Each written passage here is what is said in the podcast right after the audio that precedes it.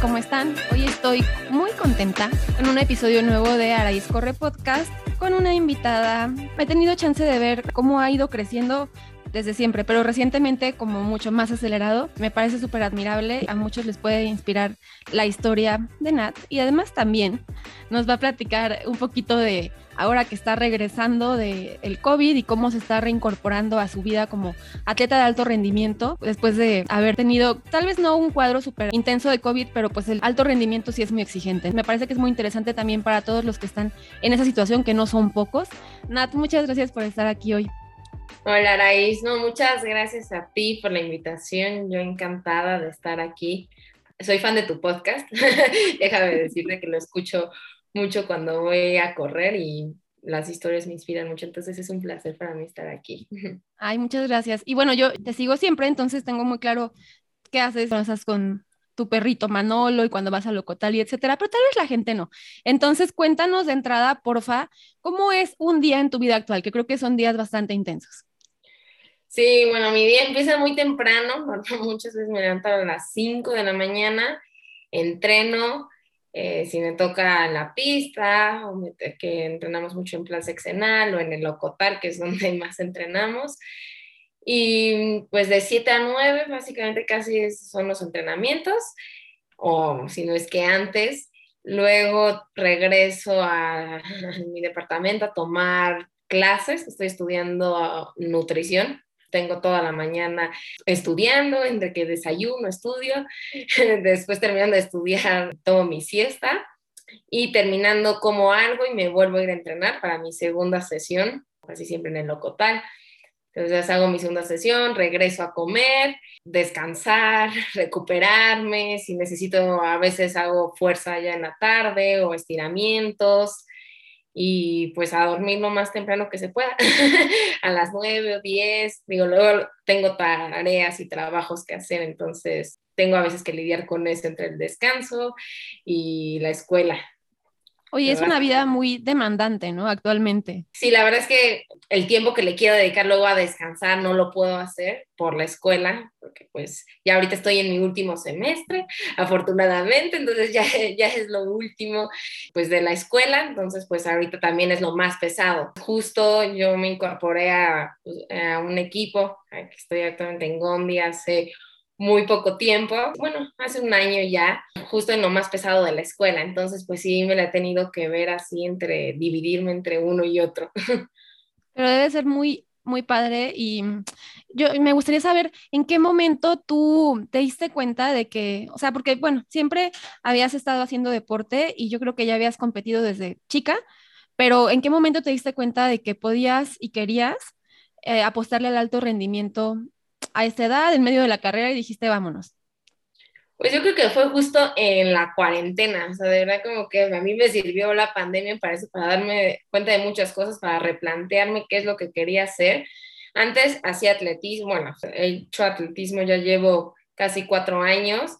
Digo, no lo hacía a nivel que lo estoy haciendo ahorita, pero pues sí estaba metida mucho en el deporte, pero aparte de eso también trabajaba, era coach en un estudio, entonces daba clases, y aparte pues también pues la escuela, entonces pues sí era de ir a la escuela, saliendo a entrenar, irme a dar clases y pues de salir de mi casa a las 6 de la mañana regresaba hasta las 10 de la noche, o sea, si ahorita siento que tengo una vida un poco agitada, antes estaba muy mortal, tenía que dividir en los tres y pues la verdad es que no estaba rindiendo bien, entrenaba bien, pero a la hora de las competencias no me iba pues como esperaba o como quería, empecé a tener también muchísimas lesiones, por lo mismo que pues no descansaba, o sea, me la vivía corriendo de un lado a otro.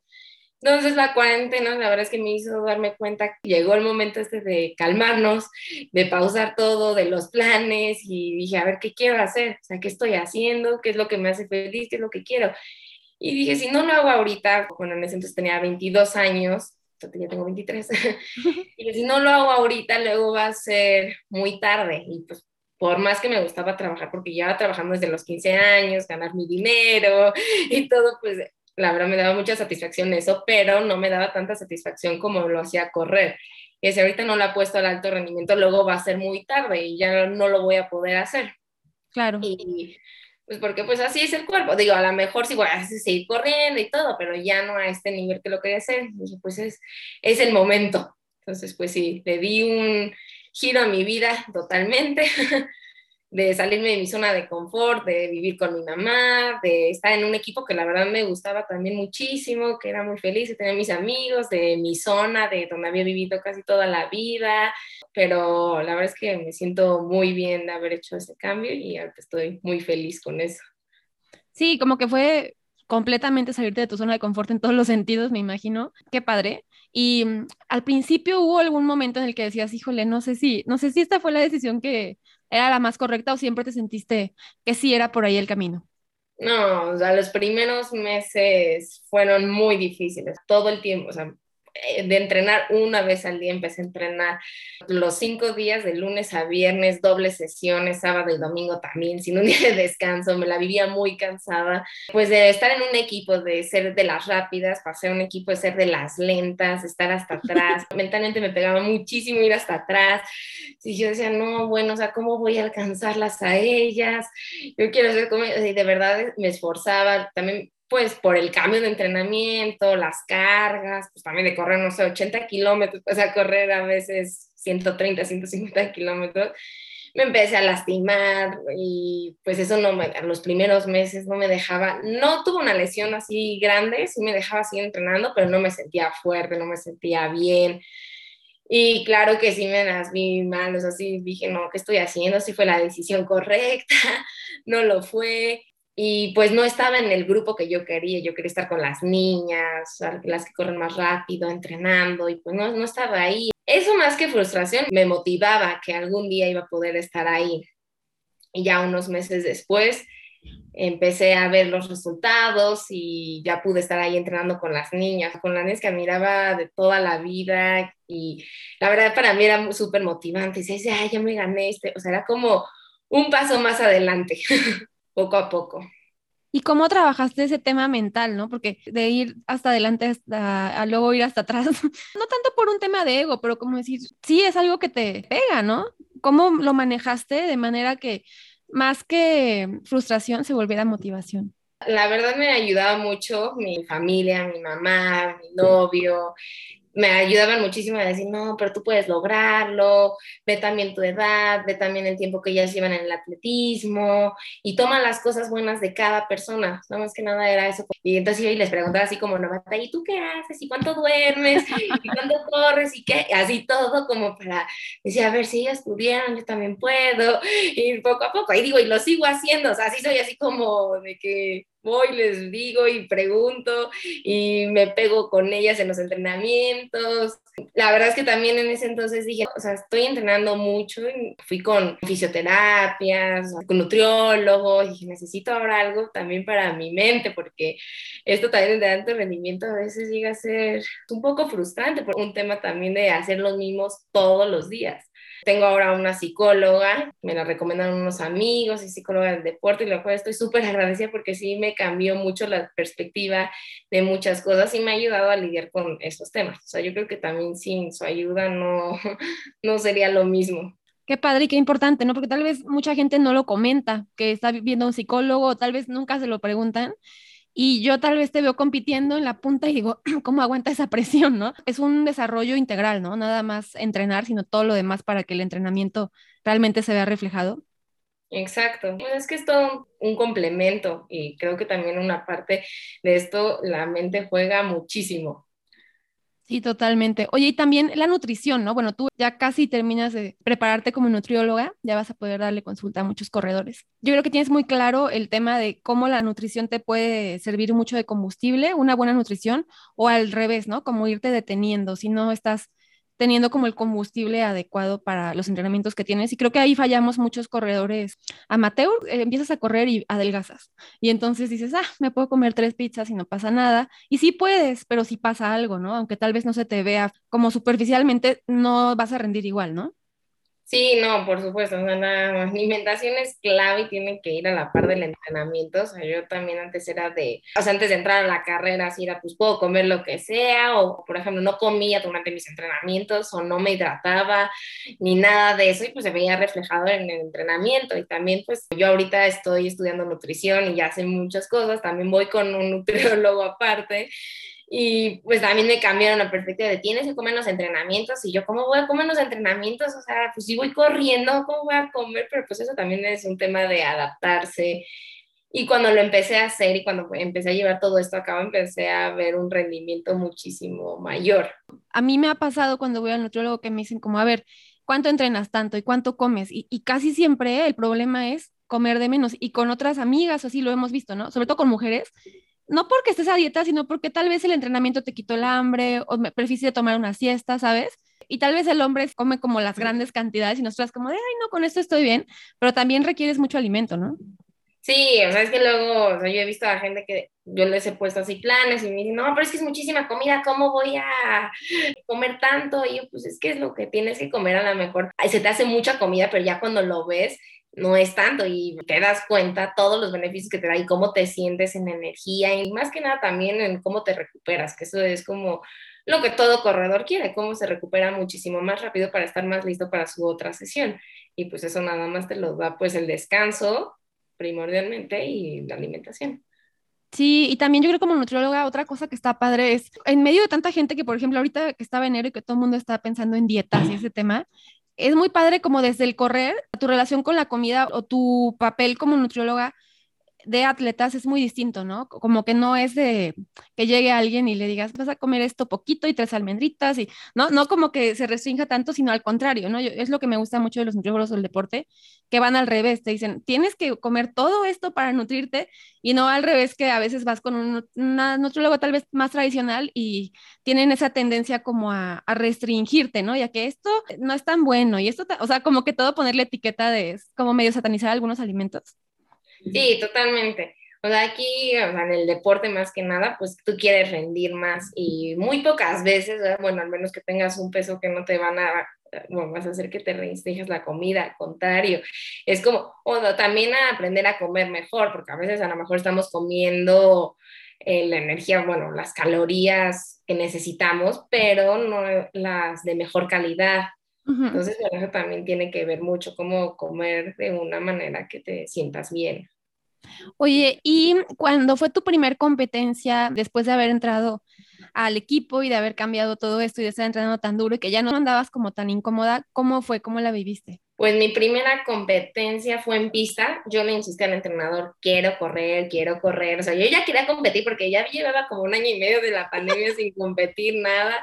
A mí ya me urgía competir y no estaba en mi mejor momento, al contrario, yo creo que estaba, o sea, de hecho cuando entré al equipo yo sentí que mi rendimiento empezó a bajar, pero más que bajar era como me estaba acostumbrando a las cargas, pues no las estaba todavía asimilando bien. Entonces fui a Monterrey a competir a un 5000, iba muy emocionada, mi mamá me acompañó y, todos, estaba muy contenta. Hice 5000, lo bajé como yo creo que 10 segundos, pero no estaba satisfecha ni con mi tiempo ni nada. Pues la verdad sí que no, no me salió tan bien.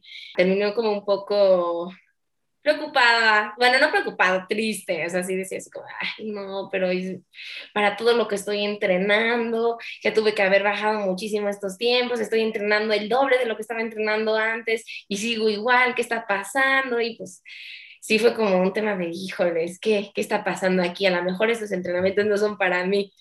Pero bueno, ya después de eso tuve otra competencia más y las condiciones estuvieron muy rudas porque hubo muchísima humedad, pero aún así mejoré.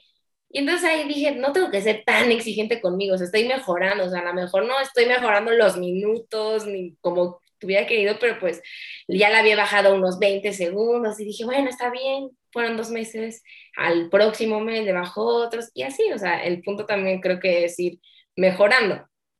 Claro. mantenía motivada. Ahorita tienes una, bueno, tenías una competencia este fin de semana, ¿no? Sí, iba a ir a Culiacán a competir un medio maratón. Sí, el domingo pasado. Bueno, me dio primero COVID y sí dije, chin, o sea, era una competencia que esperaba mucho, estaba muy emocionada. Pues cuando tuve COVID dije, no, sí, sí lo puedo hacer, sí lo puedo hacer. Y yo todavía seguía como necia de, primero me recupero y ya que me recupere, regreso a entrenar y seguro me voy a sentir bien. Y nada, o sea, no, ni me sentía bien.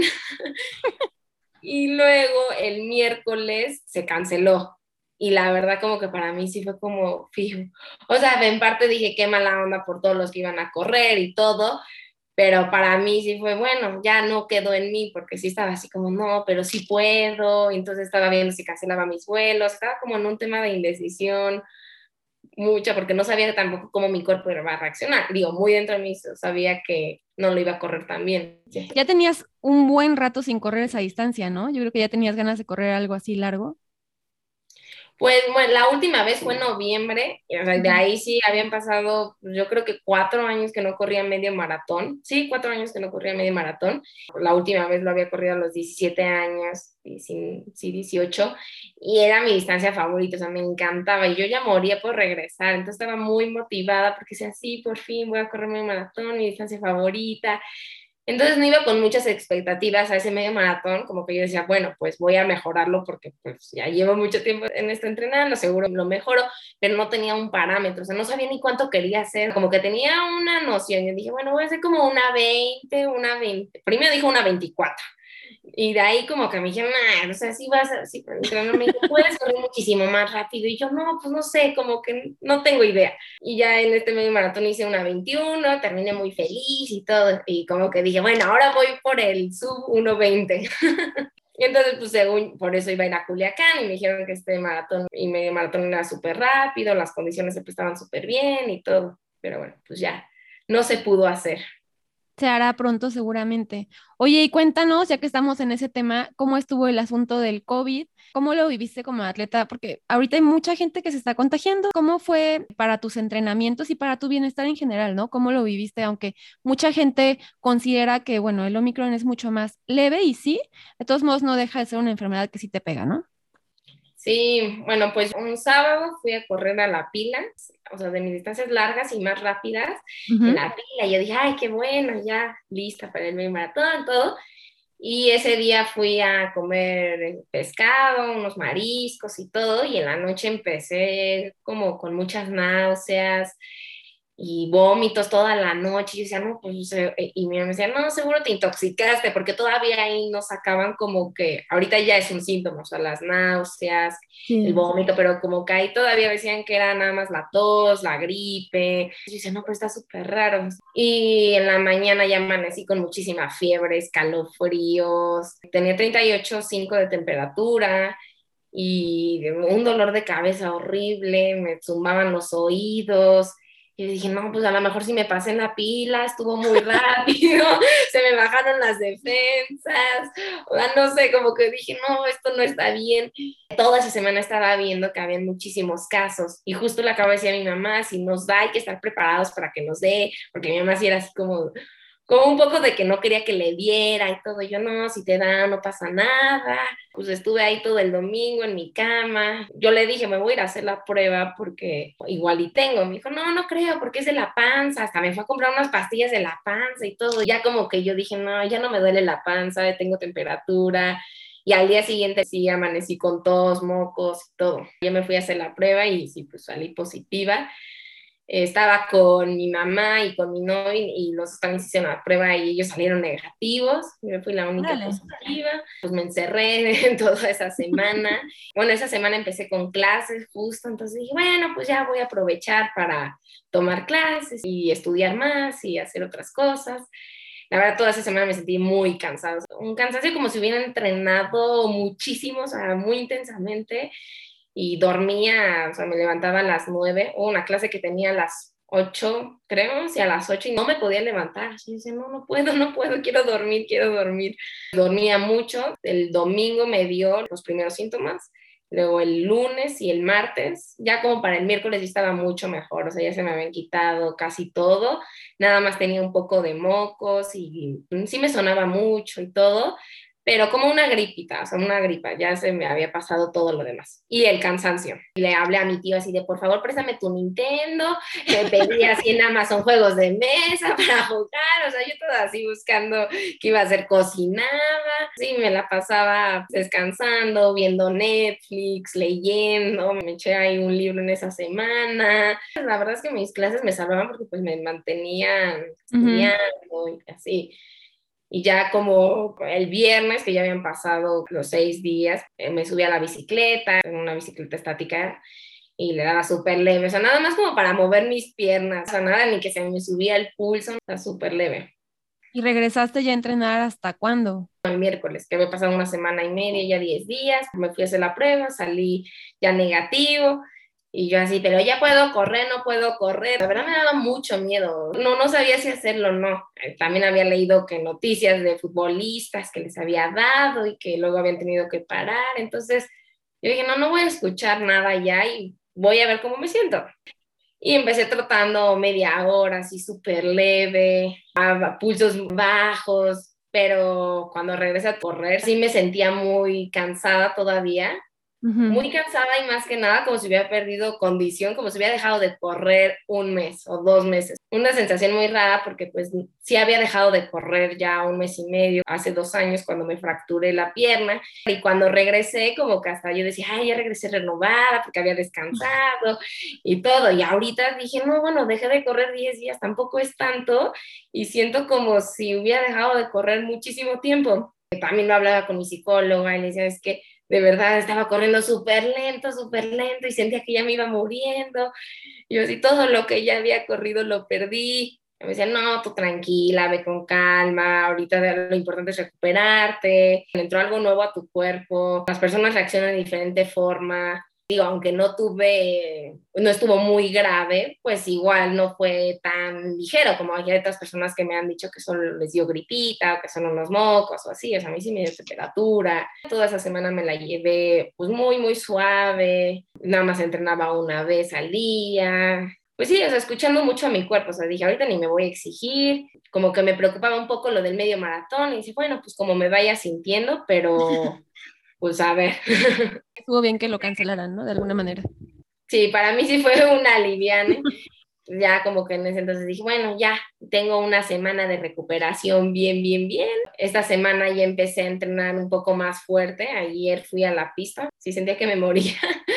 sí me costó mucho trabajo, pero pues sí perdí, pero sé que lo voy a recuperar y ya vamos a seguir y poco a poco. También pues es un proceso. Sí, yo creo que es importante porque también he visto gente que tal vez se frustra mucho y quisiera, incluso durante el COVID, ¿no? Como de, pues puedo entrenar, no siento muchos síntomas. Y la realidad es que la recomendación es que no lo hagas durante, ¿no? Por más que te sientas bien y después, si tu cuerpo va a tomar un tiempecito para recuperar, simplemente respetar su proceso, que creo que es bien importante. Y no todo el mundo lo está viendo así, tal vez nos desesperamos a veces. Sí, cuando hay una enfermedad se ocupa muchísima energía, entonces si tú gastas energía pues en hacer ejercicio y todo, no vas a dejar que tu cuerpo se recupere bien o, va a tardar mucho más. A lo mejor todavía no se sabe mucho de si va a haber secuelas y todo, pero pues es como cualquier enfermedad, necesita mucho descanso, hay un gasto energético mayor. hoy estaba viendo con uno de mi equipo que me dijo, no, es que el COVID bajé muchísimo de peso. O, otro síntoma era, por ejemplo, a mí que se me quitaba el hambre, y ya luego me empezó a dar ansiedad por estar encerrada. También. Que de esta semana pues, y las semanas pasadas fue de pues recuperarme, el tiempo que lleve, pues no fue cualquier cosa, o sea, aunque pues no es tan fuerte como la primera vez, o sea, del primer COVID, la primera variante, pero igual es algo que no fue tan a la ligera. No, definitivamente. Oye, y ya que te estás recuperando, ¿cuáles son tus planes para este año? ¿Tienes ya un poquito de claridad con eso? Sí, bueno, el medio maratón era como ya para terminar mi temporada, porque ya va a empezar la temporada de pista que la verdad es como que la que más me emociona. la pista yo tenemos un amor, de me gusta muchísimo competir en la pista, pero se me hace muy pesado. Este año pues quiero competir en 5000, que es mi prueba, y debutar en 10000 en pista. Y hoy si se puede, como uno de mis objetivos es clasificar al campeonato de primera fuerza. hacer un buen tiempo, pues colocarme ahí dentro del top. a lo mejor hago en febrero una más de calle y ya de ahí empiezo a hacer pues pura pista. Si no cancelan los eventos y todo sigue normal, ese es el objetivo. Sí, parece que ya vamos a salida, ¿no? Como que ya es un asunto estacional y ya van bajando los casos. Qué bueno, porque ya un poquito más se puede planear tu vida, ¿no? Tu vida deportiva.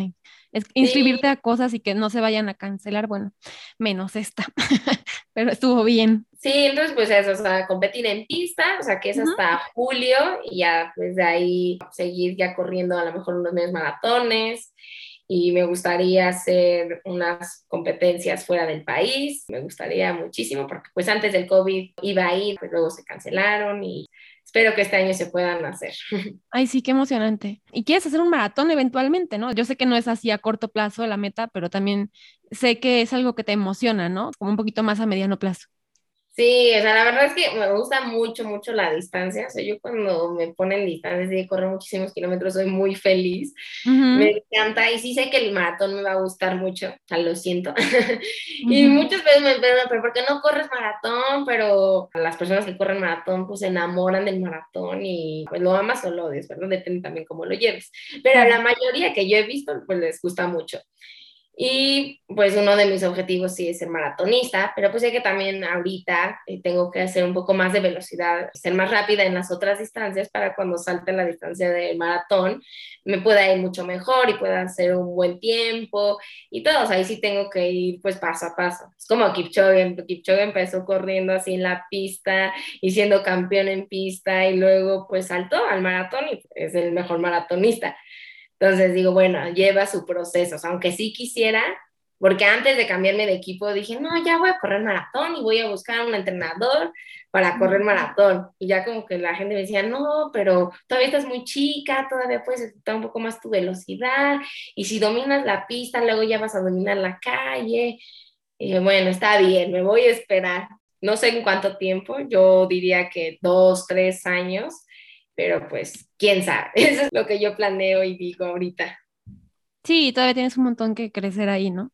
La mayoría de la gente que empieza a correr más grande que tú. Bueno, no, yo hice mi primer maratón a los 23, si era como de tu edad más o menos. Ah, pero bueno, que empezamos así como muy silvestres, nada más, porque, ay, mira, un maratón me inscribo y ya sin pensar mucho nada alrededor, terminas siendo resistente, pero no muy veloz, ¿no? Ya cuando quieres trabajar velocidad es como regresarte y es un poquito más pesado. Obviamente como atleta ya de alto rendimiento tiene toda la lógica para ti, pero tal vez para alguien que dice, yo no soy de alto rendimiento, si es jovencito ya quiere hacer el maratón, ni siquiera corren tan veloces, ni siquiera la disfrutan tanto, ¿no? O sea, como que sí, yo creo que se la pasan mejor cuando están poquito más grandes, pero yo creo que también a cualquiera le cae gordo que un entrenador llegue y le diga, todavía no.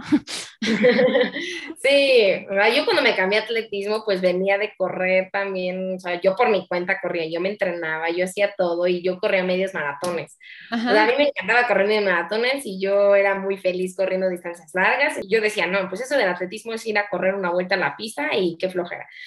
Y la primera vez en atletismo me dijeron, como no, pues vas a ir a una carrera de 5 kilómetros. Y yo, de verdad, una carrera de 5 kilómetros, me voy a levantar tan temprano para ir a correr 5 y así, ay, no, no, no, qué flojera.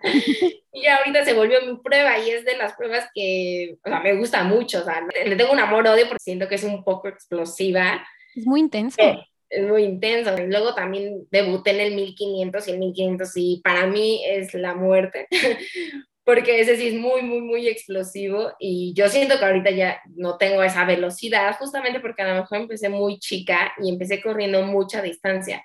O sea, no lleve ese proceso de correr menos y explotar un poco más mi velocidad. Por eso es que ahorita el 1500, digo, hace mucho no compito en 1500, pero no soy tan veloz.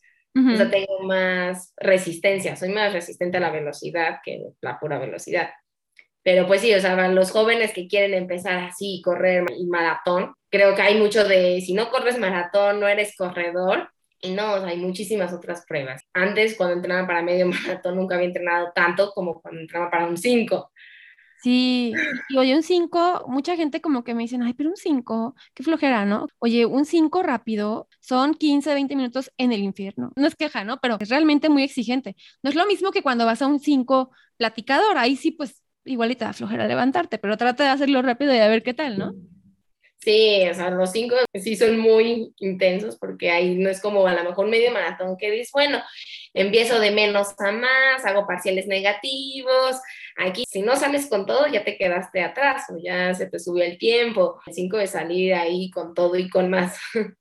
Oye, y ese, no sé si ese estrés o esa tensión de ir en la punta de una carrera compitiendo realmente, ¿cómo lo manejas? ¿Te estresa o no te estresa o te da igual o ni te fijas alrededor? Siempre me da mucha curiosidad la gente que compite, ¿cómo lo vive?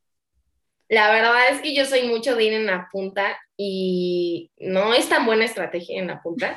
Cuando fui a Monterrey a competir, salí rapidísimo y por quererme ir en la punta, iba en la punta y me quemé a la primera vuelta como novata. Y a mí me gusta ir en la punta porque pues no siento la presión de las de adelante, o sea, siento la mm. presión de las de atrás, pero como que ya me enfoco nada más en mi camino. Pero pues muchas veces ir atrás, pues sí te va cortando un poco el aire, es estrategia. Es como si Fan Hassan en las Olimpiadas, que iba hasta atrás y ya en el último jalón eh, se pasaba hasta adelante. Y bueno, en la pista, como va tan pegada compitiendo, puede haber muchos tropiezos. A mí me tocaba así de que me he clavado spikes ahí, terminando ensangrentada. Pero pues ahí es más tema de controlar las vueltas, o sea, ahí de concentrarte en tus vueltas. Hay competencias que vas para ganar o hay pruebas que vas para hacer un buen tiempo. Entonces, pues tú tienes que estar consciente de eso, si voy a ganar o voy a hacer un buen tiempo. Si vas a hacer tu tiempo, te tienes que concentrar en tus vueltas sin que te importen lo que están haciendo las demás. Y si vas para ganar, pues ahí tienes que hacer una buena estrategia. O sea, de saber de que a lo mejor si me voy en la punta no es lo más conveniente, porque a mí me ha tocado ir en la punta, un 5000, que iba así en la punta toda la carrera, y en el último 200, dos niñas de atrás me pasaron y yo ya no tenía para cerrar, o sea, yo ya había gastado todos mis recursos y pues a ellas todavía les sobraba. Fue un poco frustrante, pero pues ya, uno aprende de eso. Sí, eso es muy interesante. Yo creo que para alguien que, pues que no va en la punta, ¿no? Como saber cómo se viven las cosas allá adelante. Sí, no, bueno, y también es conocer a tus contrincantes, porque si no sabes, te puedes sentir bien la mitad de la carrera y la otra mitad ya no porque te quemaste. Sí, es como tú conocerte y saber si vas a un ritmo que no es tu ritmo y que te va a afectar luego, pues uno también tiene que ser realista y decir como no, con el dolor de mi corazón las dejo ir tantito y si puedo, pues luego me recupero y le trato de alcanzarlas. Ya luego si tengo para cerrar, pues ya cierro. Y pues uno se conoce, uno conoce sus pasos, uno conoce sus tiempos y saber hasta dónde tú puedes hacerlo. Oye, ¿y qué tipo de entrenamiento sientes que es el que más te ha beneficiado? ¿O qué cambio de todo esto que has venido haciendo te ha ayudado más a estar ya ahora mejorando? Pues principalmente que entreno en el locotal, la verdad es que sí me da como pues eso, la, la ventaja de la altura, digo, no vengo de vivir al nivel del mar, vivo también en la ciudad, entonces tampoco es como la altura, pero sí se siente unos metros arriba, sí se siente un poco. Y llevo ahorita, la verdad, mucho volumen. Bueno, yo digo que es mucho volumen, otros dirían que no es tanto, también es intensidad, es que es combinar el volumen con intensidad. Yo estaba acostumbrada en mis repeticiones, hacía un kilómetro y me recuperaba, tomaba agua, descansaba, estiraba y ya. Luego salía a mi otra repetición. Aquí todos los descansos son activos, casi no, nunca paro. de hecho, como que el entrenador me regañaba al principio, por eso era como de no camines, que trotes. Yo, ay, no, pues que no me recupero, no me recupero. Pero pues eso te hace ser como más eficiente me decía, pero es que en una carrera no vas a parar. A ver, si estás en una carrera y te sientes fatigada, no te vas a parar, o sea, vas a seguir. A lo mejor bajas un poco el ritmo, pero no paras bueno, pues sí, tienes razón. y bueno, las dobles sesiones, o sea, yo pensaba que era pues para acumular más kilómetros, que era el objetivo principal, o sea, sí es acumular kilómetros, pero también te ayuda a recuperarte más rápido de las sesiones, o sea, tu cuerpo, decirle, ok, ahorita ya entrenamos muy fuerte, pero al rato te toca otra sesión, entonces te tienes que recuperar más rápido para esa sesión y estar más listo. Eso y que sí le di mucha importancia al descanso. Yo creo que pues ahí vi el cambio yo decía, ay, no, dormir es una pérdida de tiempo porque voy a andar durmiendo en la tarde, pues ya dormir en la noche y así, no, o sea, y ahora ya es como ley, o sea, si no duermo, no me recupero de igual forma. la recuperación le di mucha importancia y creo que eso me ayudó muchísimo. Oye, ¿estás durmiendo en la noche que tus ocho horas y una siesta que de una hora o dos? Sí, o sea, en la noche siempre de cajón ocho horas y en la tarde una hora estoy acostada. O sea, de ahí duermo 40 minutos, a veces sí puedo dormir hasta más de una hora, dependiendo de mi cansancio, pero sí, me echo mi siesta de la hora. Es que es tan rico y es tan efectivo y es gratis. de repente hay gente que se toma 20 suplementos y es como, ¿y cuánto duermes? Cuatro horas. Sí, justo, o sea, lo que estaba viendo y que entendí es que lo principal sí es el entrenamiento, pero más que el entrenamiento es lo que pasa después del entrenamiento, o sea, de un entrenamiento a otro, eso es súper importante, o sea, el entrenamiento no solo se acaba cuando estás corriendo, se acaba en todo lo que haces después, cómo te alimentas, cómo descansas, porque pues si no tienes ese balance, no vas a rendir en esto. Sí, no, solo va a ser como estrés, estrés, estrés, lesión. Sí. Oye, ¿y a alguien, alguna chava, chavo que te está escuchando y que dice, ay, qué padre, yo también quiero hacer eso? ¿Qué le puedes decir? ¿Qué consejo le podrías dar si quisiera probar, intentar en el alto rendimiento? Alguna vez le dijeron que podía correr rápido y dice, bueno, ¿qué tal que lo puedo hacer bien? Que lo haga. Yo creo que lo, más padre es salirte de tu zona de confort. Digo, es muy padre decir, aquí estoy bien, aquí soy bueno y todo, pero pues nunca vas a saber si vas a ser mejor si no te sales, si no experimentas, si no te atreves, si no das ese paso.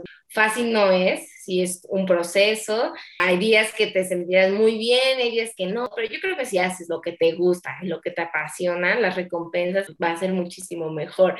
Entonces, pues ahí sí es como darle la oportunidad de hacerlo y tampoco desesperarse luego, luego, porque los primeros tres meses yo decía, no, pues ya lo intenté tres meses, no es para mí, no, bueno, tres meses tampoco es mucho, tengo que intentarlo por lo menos el año, y por ejemplo, ahorita que ya voy a cumplir el año, dije, ay, qué bueno que no me di por vencida, que sí seguí y que estoy aquí, pues sí es como lanzarte, ir con todo y aventurarte.